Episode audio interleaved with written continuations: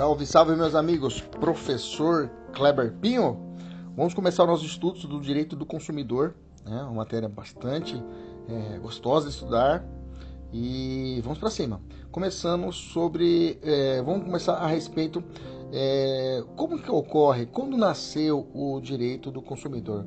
Vamos entender esse, esse, esse princípios, a parte estrutural do direito do consumidor, beleza? Um abraço aos nossos alunos da mentoria. Vamos para cima. Então vamos lá. Então podemos começar nos guiando pelo próprio Código de Defesa do Consumidor, né? Então nós podíamos falar em título primeiro do direito do consumidor, a gente poderia estudarmos ali a parte introdutória, né? Quando que nasce o direito do consumidor? Bom, é importante nós lembrarmos que o direito do consumidor ele nasce com a sociedade, é, sociedade de massas, né? É, sociedades, é, é, a chamada sociedade de massa, né? É, pós-revolução industrial, mas é no século XX mesmo, pós Segunda Guerra Mundial, que essa sociedade se solidifica, né? essa ideia de, de, de, de, produção em massa. Né? Então, depois da Segunda Guerra, que essa, que essa ideia de, de, de produção em massa que solidifica.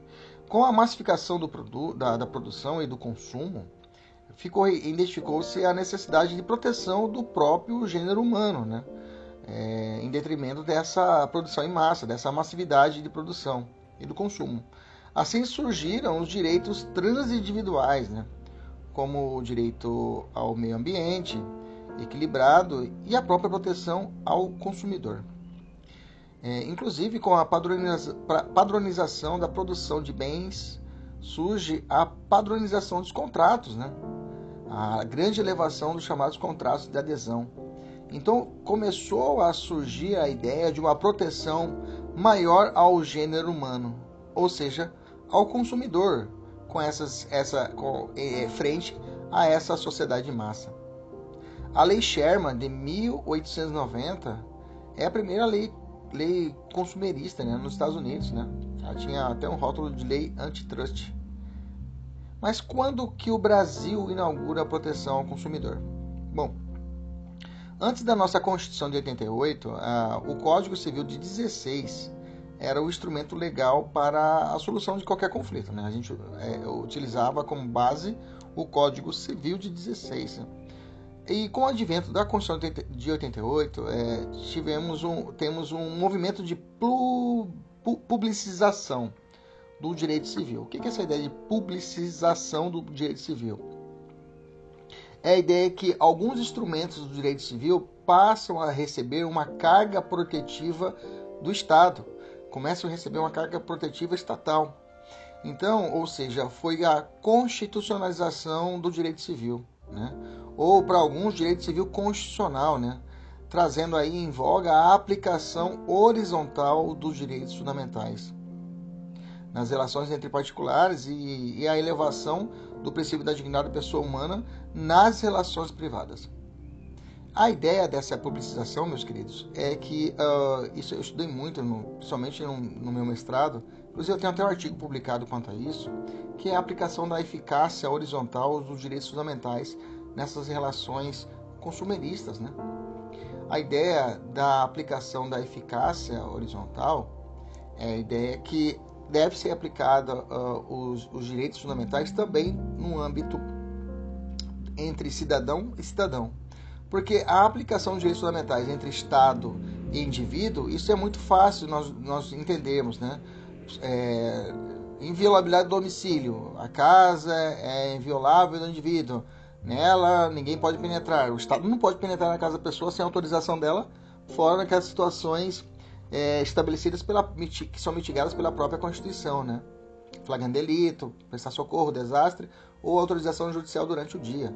Então, é, é fácil você visualizar a verticalização dos direitos fundamentais. Agora, a, a, forma horizontal de aplicação, a gente nem imaginamos ah, como que se aplica. Por exemplo, nas relações contratuais, é, cláusulas que são exorbitantes, elas mesmo sendo realizadas entre as partes, elas podem receber uma proteção constitucional, a razoabilidade. Ah, professor, então, por exemplo, eu vou alugar uma kitnet, né? Bacana, bacana. E aí na kitnet é, a, o meu, o meu o proprietário, né, determina o seguinte, ó, vamos fazer o contrato no, entre as partes, beleza? Contrato faz lei entre as partes. Beleza. Pactum servanda. Beleza, tranquilo. E ele determina, olha, vou colocar uma cláusula seguinte. Se você atrasar um dia do contrato, do, do valor da mensalidade, do valor do aluguel, eu vou colocar uma multa de uma multa de três, cinco vezes o valor do aluguel. Ou seja, a multa é maior do que o valor do próprio aluguel. Se o aluguel é mil reais, se você atrasar um dia, é cinco mil reais por dia. Veja, essa cláusula, essa cláusula, essa, essa determinação, mesmo feita entre as partes, ela recebe uma proteção. Ela recebe uma proteção constitucional quanto a isso, que há uma desproporção na, no estabelecimento dessa multa. A multa está maior do que a própria mensalidade de aluguel. Então isso pode ser discutido judicialmente. Então a ideia da constitucionalização é isso, é um olhar público dentro do privado. Beleza? Então, com isso, é, essa aplicação dessa eficácia, inclusive tem duas teorias né, a respeito da eficácia. Tem a, é, o Hans Karl Nipperdey, ele tem a eficácia imediata ou direta, né? Que não é necessário nenhum instrumento próprio para que realize a aplicação. Não precisa de cláusulas abertas, né? a aplicação é direta mesmo. Né? Aliás, existem as cláusulas abertas, elas são utilizadas a aplicação direta para tanto. Já o, a, o Düring, ele tem a ideia que a aplicação tem que ser imediata ou indireta.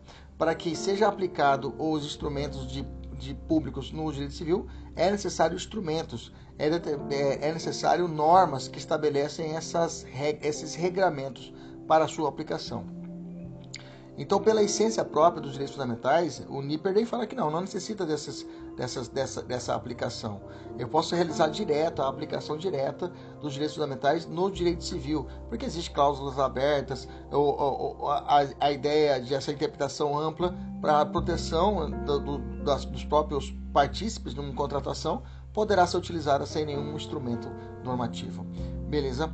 tranquilo. Eu vou colocar ao final os alunos aí um link desse, desse, desse meu artigo aí para vocês dar uma lida a respeito disso, está bem mastigado. Então vamos continuar esse raciocínio. Bom, eu estou falando de direito civil, mas isso foi aplicado também às relações de consumo, né? E alguns chamam até de a aplicação é, é, é, é transversal ou diagonal dos direitos fundamentais. Pode anotar esse nome é a aplicação transversal ou diagonal das relações de direitos fundamentais nas relações consumeristas. Por que transversal ou diagonal? Ele também é utilizado também no âmbito trabalhista esse termo. Por quê? É, quando eu falo de aplicação horizontal, estou falando de, de, de pessoas com a, com a paridade de armas, né? Pessoas com o mesmo nível, que não há uma hipossuficiência ou vulnerabilidade. Bacana? Já nas relações consumeristas, eu tenho aí hipossuficiência e vulnerabilidade do, do consumidor e na relação trabalhista também. Então, por isso que a aplicação desses direitos fundamentais ela é diagonal ou transversal, tá? E não horizontal. Beleza? Tranquilo. Mas é, é uma corrente doutrinária que fala isso, né? Essa aplicação é transversal ou diagonal dos direitos fundamentais você vai lembrar de direito consumerista e direito trabalhista, beleza? Com a Constituição de 88, o artigo 5 inciso 32, o artigo 170, inciso 5 da Constituição Federal e o artigo 48 das disposições constitucionais transitórias estabeleceram regras a respeito do direito do consumidor, tá?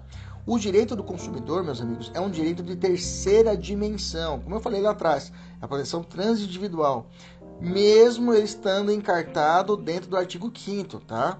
Que normalmente a gente é doutrinado a saber, a repetir o seguinte: dentro do artigo 5 eu tenho obrigação de não fazer do Estado. Dessa forma, eu tenho direitos fundamentais de primeira dimensão ou primeira geração para alguns, né? Ou direitos humanos de primeira dimensão ou, ou geração. É, só que os direitos do consumidor eles transcendem as relações individuais e atingem as relações transindividuais. Nesse caso, a relação do consumidor com o, o, o, a relação do consumo, ela é uma, uma relação de terceira dimensão, tá? Toma cuidado com isso. Então, é, tem que ficar esperto. Mesmo estando com, mesmo é, você encontrar no, no inciso 32 a proteção ao consumidor dentro do artigo 5 ele está topograficamente ali estabelecido, mas você vai perceber que ele também aparece no 170 e também no, no 48 das disposições constitucionais transitórias. Vamos ler o artigo 5 inciso 32, que fala assim: O Estado promoverá, na forma da lei a defesa do consumidor. Pode notar, inclusive, que esse inciso é uma norma de eficácia limitada, né? Uma norma de eficácia limitada. Ela precisa criação de institutos, né? Uma norma de eficácia limitada de princípios é, é, orgânicos, organizacionais, né? Ela precisa, ou de princípios instituídos, ela precisa criar institutos, ela precisa criar um órgão a respeito disso, que depois veio em 90 com o Código de Defesa do Consumidor a ser regulando. Artigo 170. A ordem econômica fundada na valorização do trabalho humano e na livre iniciativa. Tem por fim assegurar a todos a existência digna conforme os ditames da justiça social. E observar os seguintes princípios, e lá está contido o inciso 5 do 170, que traz o direito do consumidor como princípio da ordem econômica. E aí, além de. Cuidado, então anota, ele é o princípio da ordem econômica. E o Congresso Nacional, no artigo 48 das disposições constitucionais transitórias, fala assim: o artigo 48 fala: o Congresso Nacional, dentro de 120 dias da promulgação da Constituição, elaborará Código de Defesa do Consumidor. Beleza? Deixa eu fazer uma perguntinha rapidinha aqui a respeito dessa postura do, do, do da defesa do consumidor. Uma pergunta que eu já vi em questão de segunda fase e vou perguntar para vocês. A defesa do consumidor afronta a livre iniciativa? A defesa do consumidor, ele vai contra a livre iniciativa? Ele é um bloqueio, um instrumento de bloqueio da, da, da pessoa poder fazer a sua empresa? O direito do consumidor, ele faz uma frente a isso? A resposta é negativa, tá? A resposta é negativa. Inclusive, deve tais conceitos é, devem ser harmonizados a livre iniciativa e o defesa do consumidor, mesmo que nós temos que a ordem econômica, dentro da ordem econômica, eu tenho ali contido o princípio, o direito, o princípio, o direito do consumidor como princípio dessa ordem econômica. Nesse caso, assim somente poderá ser considerado lícito o exercício de qualquer atividade econômica se e somente se forem respeitadas as defesas do consumidor. Então tem que ser harmonizado isso, harmonizado. Logo, não pode o empresário, por exemplo, estipular uma cláusula de adesão que atende, atente contra a dignidade da pessoa humana, do consumidor. Por isso, a partir, inclusive a partir de 2014, por exemplo, os carros fabricados aqui no Brasil foram obrigados a colocar um airbag, por exemplo. Em uma liquidação, outro exemplo que eu vou dizer para você, o empresário em uma liquidação, Black Friday, não pode colocar lá placa informando que as peças em promoção não serão substituíveis em nenhuma hipótese. Então veja, mesmo que tenha de um lado a, a livre iniciativa do empresário, sempre deverá ser temperada essa livre iniciativa com a defesa do consumidor. E esse consumidor é, é sempre a visão do gênero humano, ok? Beleza? Vamos avançar e vamos perguntar quem tem competência para legislar sobre o direito do consumidor, ok? Se você for ver o artigo 24, o 24 traz a competência concorrente. Lembrando que a nossa Constituição estabelece uma, um condomínio legislativo, né? estabelece ali castas determinadas para cada é, ente federativo. Ele, ele, ele, estabelece praticamente a, a, ele parte da União, né? a União com a sua competência exclusiva, lá no artigo 21, depois o 22 é a competência, é a, ele traz a competência, é, é, é, competência privativa da União, né? no 23 eu tenho a competência comum e o 24 a competência concorrente, né? É, eu acho que é isso a sequência, minha cabeça estiver boa é isso mesmo. Né? Então a 24 eu tenho a competência concorrente. Concorrente, quem concorre? Cuidado, o município não participa da concorrente, tá? Agora vou falar a respeito do município. Ou quem concorre na concorrente? Quem concorre na concorrente, ótimo, né? Quem concorre? União, Estados e o DF. Eles legislam de forma concorrente, ou seja, todos podem legislar sobre as seguintes matérias. Lá traz uma lista de matérias, traz uma lista de incisos. Dentre eles eu tenho inciso 5 que fala produção e consumo. Inciso 8 responsabilidade do dano ao meio ambiente, ao consumidor, a bens de diversos de valor, valor artístico, estético, histórico, turístico e paisagístico. Então eu tenho a competência legislativa concorrente da produção e do consumo e a responsabilidade é a, é a punição, né, a responsabilidade por dano ao consumidor também no âmbito estadual, tá? Então, é, deixa eu fazer uma pergunta quanto à competência estadual. Uma lei estadual pode prever a instalação de dispositivos de segurança nas agências bancárias? Pode determinar isso, isso não é competência da União, ela pode sim, tá? Não seria um problema, considerando que a competência é concorrente, né? Entre a União, Estados Federados e o DF. Então, em matéria de segurança das relações de consumos, não há nenhum não há uma, nenhuma subtração, é, nenhum furto legislativo quanto a isso, tá? Beleza? Vamos falar sobre a competência dos municípios, tá? A competência do município é bacana que tem vários julgados e a gente tem que ficar atento a eles. Vamos lá. Primeiro, o município ele não detém competência concorrente para legislar a respeito do consumo, bacana. Mas ele tem competência para legislar sobre assuntos de interesse local. Então a sacada do município é isso: é legislar sobre assunto de interesse local. Então, a, ainda que de modo reflexo, ele pode tratar então de direito do comer, direito comercial ou direito do consumidor. Ele pode tratar. Né? Ele pode tratar de forma, digamos assim, tangencial. Ele pode fazer isso. Então eu tenho algumas, alguns julgados que a gente tem que ficar atento. Tá? Em 2018, a segunda turma do STF entendeu que, é, que era constitucional uma lei municipal que proibia a conferência de mercadorias realizada na saída dos estabelecimentos comerciais. Né? Era comum quando você saía, por exemplo, um grande varejista, né? Carrefour, Atacadão, né? O Atacadão tinha isso. Quando você saía, é, quando você saía do, do da, da, da, da, loja, né, com seu carrinho, depois de pagar, depois de pagar a mercadoria, quando você ia saindo, tinha um cara na porta e pedia a nota fiscal né, o recibo, o cupom fiscal, e ali ele fazia uma vistoria se realmente estava tudo certo, constava o que estava naquele documento um carrinho, né? Era um conferencista, né? É, e nesse caso houve uma, uma, uma, um, uma onda de normas municipais estabelecendo que isso era vedado, né? que isso não, que já tinha feito uma conferência no caixa, não tinha que ser feita uma nova conferência e aí gerou várias legislações e o Supremo falou que é, é competente o legislativo municipal para tratar desse assunto, ok? Beleza? Porque, porque a ideia da do visão do interesse local a, a, é uma visão pontual. Né? Ela, é, a visão do município ele conhece muito mais das, é, das, das insurgências que ocorrem naquele município do que a União. Beleza? Outra jurisprudência que eu trouxe para vocês aqui de 2017, né? É, na verdade, essa jurisprudência ela veio só para poder é, ratificar esse pensamento né, do interesse local. Fala assim, a jurisprudência do STF né, de 2017 ele vem, vem um posicionamento que vem reiteradamente né, afirmando a competência é, dos municípios para legislar sobre matéria consumerista, né, quando sobreleva o interesse local, como ocorre é, a necessidade de, de um melhor atendimento aos consumidores. Né? É, por exemplo, essa lei que foi questionada no Supremo foi uma lei do município de Campos do Jordão.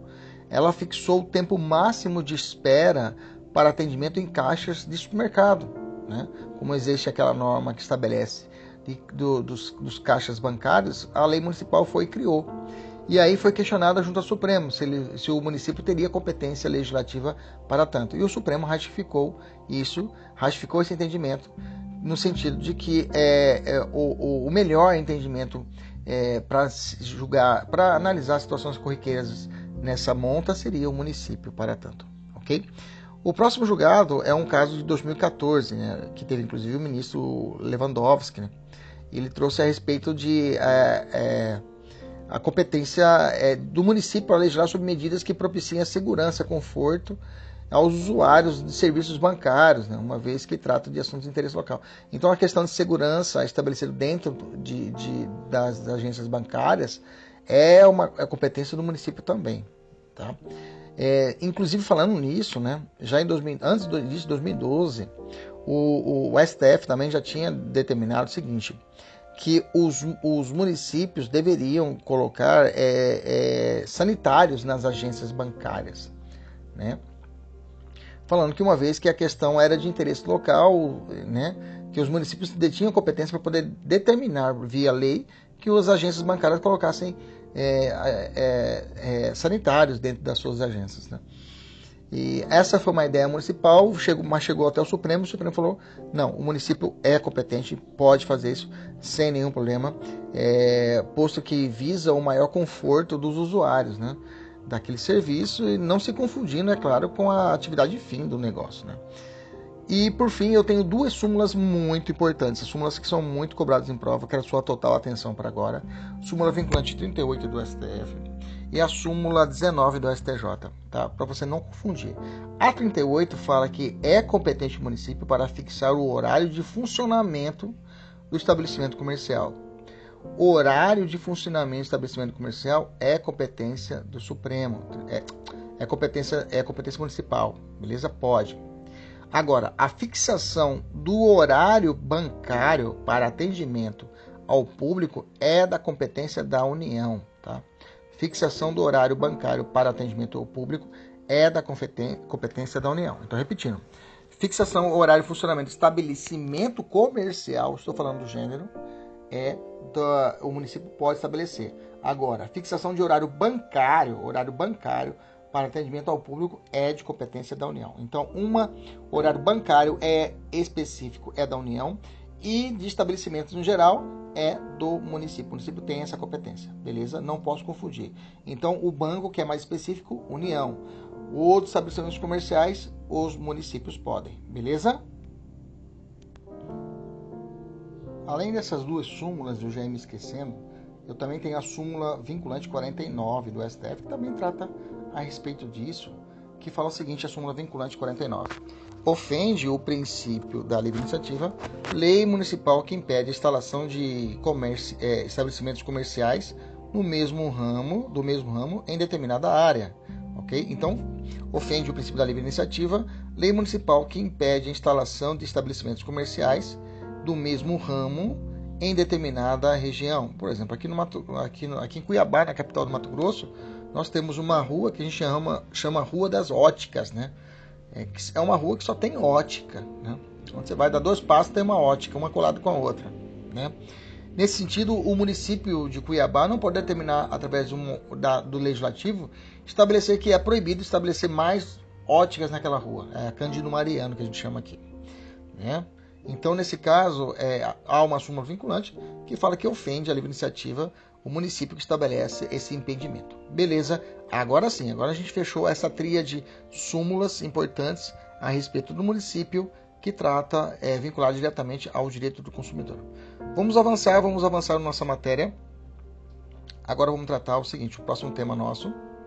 Deixa eu só acertar aqui minha, minha tela do meu computador aqui. Isso, beleza, agora sim. É, já falamos sobre a defesa do consumidor que foi da iniciativa, falamos da competência.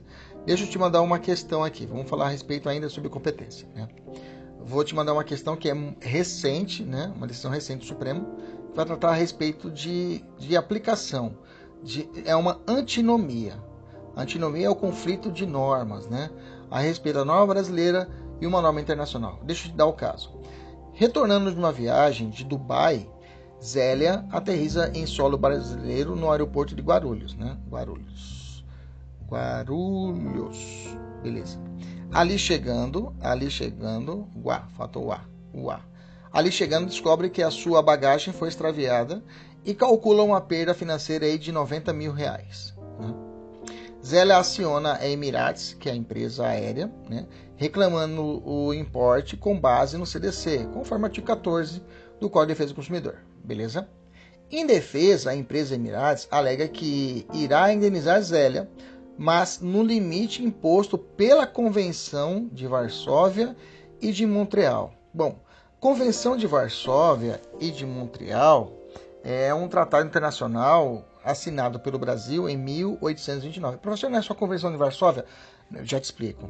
Ela foi promulgada por meio do decreto 20.000 704-31 de 1931. Posteriormente, ela foi alterada para o protocolo adicional 4.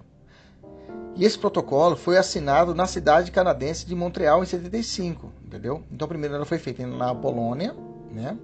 Foi feita na Polônia em 31 e depois ela foi ela foi estabelecida em 75, ela foi ratificado, né? E em Montreal, através de um protocolo adicional 4. Por isso que a gente fala Convenção de Varsóvia e Montreal. Ok? Daí falamos. essas convenções estipularam valores máximos, dentre várias situações, ele estabeleceu valores máximos que o transportador poderá ser obrigado a pagar em caso de responsabilidade civil. Estou falando dano material. Dano material, ok? Decorrente transporte aéreo internacional. Dessa forma, tais convenções adotam o princípio da indenizabilidade restrita ou tarifada. Okay? Então, a convenção estabelece, segue o ritmo, segue o princípio da, princípio da inde, indenizabilidade restrita ou taxada, ou seja, tarifada. Então, voltando para o caso. Então, a, empresa falou: eu vou pagar, mas vou pagar o que vai dar condizente ao valor de 5.940, né? Que é mais ou menos o valor estipulado pela convenção. 5.940 de forma adaptada à nossa moeda. Diante disso, o que, que o juiz vai decidir? Isso chegou até o STJ. Né? Qual vai ser aplicado? Vai ser aplicado a convenção ou vai ser aplicado o Código de Defesa do Consumidor? O STJ com base no artigo 178 da Constituição. O que, que fala o 178, professor? 78 fala, 178 fala, a lei disporá sobre ordenação dos transportes aéreo, aquático, terrestre, vírgula, devendo quanto à ordenação do transporte internacional observar os acordos firmados pela União, atendido o princípio da reciprocidade. Então quer dizer que o Brasil admite as convenções que ele for que ele for ratificado e o Brasil ratificou a convenção de Varsóvia. Então, nesse caso, por força disso, deve ser aplicado o valor da convenção e não o Código de Defesa do Consumidor. Então, Zélia vai poder receber apenas 5.940 e não os 90 mil que ela pleiteou. Mas, professor, é injusto. Pois é, mas é a aplicação da norma e, e, externa dentro do ordenamento brasileiro. É possível? É possível e foi decidido pelo Supremo STJ. Então, nesse caso, aplica-se o artigo 22 e não o artigo, artigo 22 da Convenção e não o artigo 14 do CDC. Beleza? É, bom, então, como eu já disse, prevaleceu a Convenção. Mas, professor, se a Zélia pediu danos morais, aplica-se também a Convenção? Cuidado, aí tá a sacada, tá? Aí tá sacada. Agora, em junho de 2020, essa primeira decisão do STJ, essa primeira decisão do STJ foi, foi em, em maio de 2018, tá? Maio de 2018, que foi julgado essa, essa decisão é, quanto à indenização material. Só que agora, a terceira turma do STJ, em junho de 2020, estabeleceu que dano moral, aí eu aplico o CDC, tá?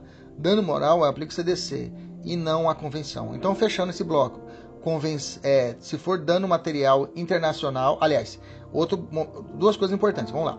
Dano material internacional, transporte, de transporte, vinculado ao transporte, eu aplico a convenção. Dano internacional moral, aplico o CDC. Dano nacional, nacional, transporte aéreo nacional, aplico o CDC, não aplico a convenção. Beleza? Então a convenção está restrita para o dano internacional e tem que ser o que? Material. Fechou? Beleza? Vamos começar a falar já do, do, das disposições gerais do Código de Defesa do Consumidor, tá? Porque é importante nós temos essa parte introdutória, nós entrarmos no artigo 1 né? O artigo 1 fala assim: o presente código estabelece normas de proteção de defesa do consumidor e defesa do consumidor de ordem pública e interesse social. Veja como ampliou o campo de atuação ela tratando que é uma de ordem pública e de interesse social. Veja, então o, a defesa do consumidor ela transcende a ideia da, da, da, civilização, da codificação. Ela vai além disso. Ela vai além disso. Ela, ela como eu disse, né, trouxe o efeito da publicização, está claramente estabelecido aqui no artigo 1. Você vê isso no artigo 1 falando: olha, é uma norma de ordem pública interesse social. Então, aquela conversinha, ah, não, eu acerto aqui com a minha com o meu cliente. Não é isso. Transcende, é além disso. Beleza? Tranquilo? E aí ele fundamenta nos incisos do, no inciso 32 do artigo 5 que nós já falamos, o artigo 170, inciso 5, que é um princípio da ordem econômica, e o 48 que estabelece 120 dias a criação do CDC. Beleza? Qual a natureza jurídica do CDC, professor? Qual é a natureza jurídica do Código de Defesa do Consumidor? Ele é uma, ordem, é uma norma de ordem pública interesse social, já falei, e de cunho constitucional, tá? ou seja, não admite renúncias, invalidando cláusulas e contratos que tentem afastar a incidência dos direitos aqui previstos. Então, aquela conversa de fazer um contrato e dizer que no, na roda, no rodapé, ó, não se aplica é, nessa relação consumerista o de, de, Código de Defesa do Consumidor. Nada. Não pode, tá? Não pode. Não pode existir essa renúncia a direitos constitucionais. Além disso, é bem que nós temos, é, eu falei fortemente isso, a respeito, não pode ter renúncia a direitos constitucionais. Porque, na verdade, os direitos fundamentais, os direitos humanos, os direitos fundamentais, eles, eles são irrenunciáveis. Né? Você pode deixar de exercê-los, mas eles são irrenunciáveis. Não tem como você renunciar a um direito fundamental. Beleza? Com base nessa característica, eu posso afirmar isso para vocês também. Além disso, o Código de Defesa do Consumidor é tido pela doutrina como uma norma principiológica, né? Ela estabelecer princípios. Além disso, o CDC trouxe um subsistema autônomo. Isso mesmo, um sistema próprio, vivo, com, com conceitos, princípios próprios prevalecendo sobre os demais, menos, é claro, a Constituição. Né? Ainda parte da doutrina enquadra o CDC como uma norma supralegal, olha lá, uma norma supralegal, veja, ela diria que o, o CDC estaria acima das normas legais, as normas estruturais. Então, naquela pirâmide que é oceana, e com a aplicação da entendimento do, do, STF seria uma norma que estaria ao, ao, passo a passo com o Pacto São José da Costa Rica, digamos assim. Beleza? Tranquilo, que o Pacto São José da Costa Rica é uma norma de direito fundamental humano, só que não foi passado pelo crivo da, da constitucional, né? Da, é, é, é, nesse caso, ele, ele não é uma norma direito fundamental com o status de emenda constitucional e também não é uma norma simples, uma, uma lei comum. Ele fica no status, não fica no meio do caminho, que seria uma norma supralegal. E para alguns, o CDC estaria ali lotado. O CDC trata, o que, que nós vamos encontrar dentro do CDC? Ele vai tratar de tutela coletiva, trata de distribuição do ônus da prova, estou falando de matérias processuais, né? Responsabilidades decorrentes da relação do consumo, que é, seria material, direito material. Que mais que ela fala? Que ela trata também, parece um pouquinho. Opa, opa, opa, opa, opa, opa, opa, opa, opa, esse cara aqui mexe demais, parece só mexer aqui. Aí, beleza. Igual criança, né? Fica mexendo as coisas e dá tudo errado. Volta pra cá. É que sumiu minha tela aqui. Quem tá ouvindo a aula é que sumiu minha tela aqui. Vamos lá. É, repetindo, então, CDC trata de tutela coletiva, a distribuição do ônus da prova, a responsabilidade decorrente da relação de consumo, a teoria dos contratos e mas não tratou, cuidado, não tratou de matéria recursal, tá? O CDC não trata de matéria recursal, isso já caiu numa prova de magistratura, beleza? Vamos lá. O CDC também tra traz como base o princípio do, do protecionismo ao consumidor, que está claro no artigo 1 que eu acabei de ler para vocês. Né? O, presi o presente código estabelece normas de proteção à defesa do consumidor. É isso, esse artigo 1 esse, esse trecho, esse princípio, é um vetor interpretativo de todo o sistema consumerista, ou seja, ele é o norte a ser seguido, né? É o norte a ser seguido, é uma baliza, tem que ir por aqui. Então, o vetor interpretativo de qualquer relação de consumo é a proteção e defesa do consumidor. O, o, o consumidor como hipossuficiência de uma relação consumerista, ok? Lembra-se que nós temos a ideia aqui que é a proteção, desse, a criação de pequenos microsistemas né, de proteção a esse grupo de vulneráveis, né, que começou a gerar depois da década ali, digamos, começou ali com década de 90, né, também junto com a 90 tivemos ali o Estatuto da Criança e Adolescente, né, hoje nós temos o Estatuto do Idoso, ok? Então, nesse caso, essa evolução de proteção de grupos vulneráveis é criação de microsistemas, né? Vamos continuar aqui. Então decorre da isso é também um efeito chamado descodificação, né? Sai do código principal, aquele código civil, e começa a é, ser desmembrado para pequenos microsistemas e o código de defesa do consumidor, o, o, o, o universo existe um universo próprio de defesa do consumidor. Okay? Além disso, decorre da vulnerabilidade do consumidor. Por isso existe esse efeito diagonal. Lembra disso? Esse efeito diagonal do direito fundamental é, dos direitos fundamentais em relação entre os privados, né? o efeito diagonal, porque existe a vulnerabilidade do consumidor em relação ao consumo, né? na relação de consumo. Ah, é, e nisso exige uma especial proteção por parte do legislador e do judiciário em si na aplicação da lei. Né? Outra característica desse princípio do protecionismo do consumidor é a impossibilidade das partes convencionarem o ônus da prova, né? O ônus da prova, que é, que é o ônus da prova, que é a inversão do ônus ao consumidor, que reflete essa, prote essa proteção. Então não tem como eu estabelecer é, um, um ajuste quanto a isso.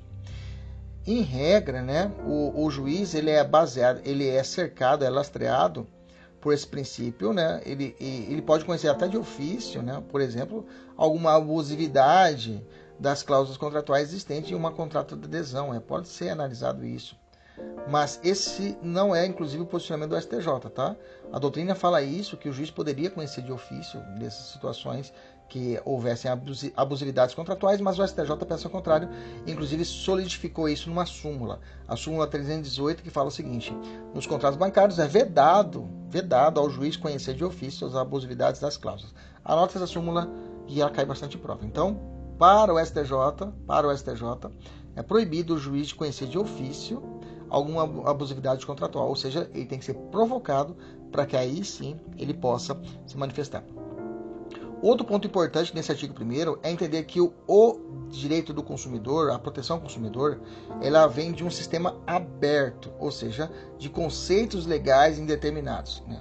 O que é esse sistema aberto? Ele não se prende apenas à aplicação do dos artigos do Código de Defesa do Consumidor. Tá? Você vai encontrar a proteção do consumidor em todo o complexo normativo. Eu posso encontrar a proteção do direito do consumidor dentro de normas públicas, né?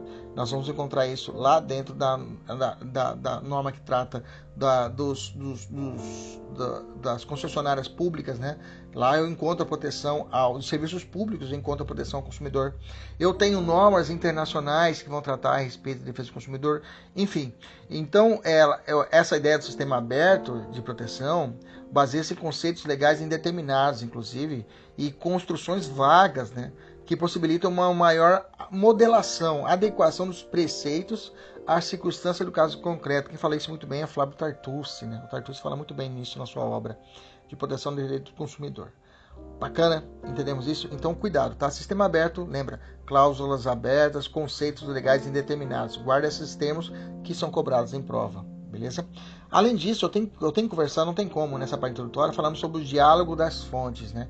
Diálogos das fontes, aí, ó, é, é, é, eu lembro muito bem da Cláudia Lima Marx, inclusive ela, é, que trouxe essa teoria, essa aplicação da, da, da, da, diálogo das fontes dentro do ordenamento brasileiro. Gente, diálogo das fontes é um, é um instrumento, é um instituto bacana para você para você colocar em qualquer situação, é, qualquer prova de concurso, de qualquer nível. Você pode falar de diálogo de fontes em qualquer ramo do direito.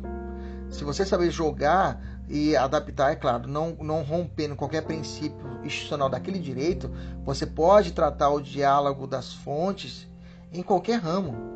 E ele se apresenta bem mais forte aqui no direito consumirista.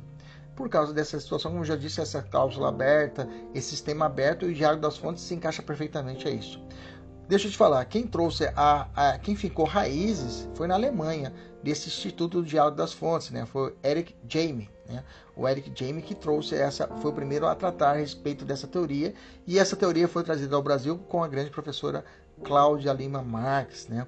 Com o objetivo de demonstrar que as normas surgiram para serem aplicadas de maneira conjunta, e, não, e, uma não exclui a outra, é feito um diálogo. Eu, eu comunico de uma fonte legislativa para outra. Flávio Tartucci destaca que a teoria de água das fontes surge para substituir e superar os critérios clássicos de soluções de antinomia jurídicas, o critério hierárquico, especial, cronológico.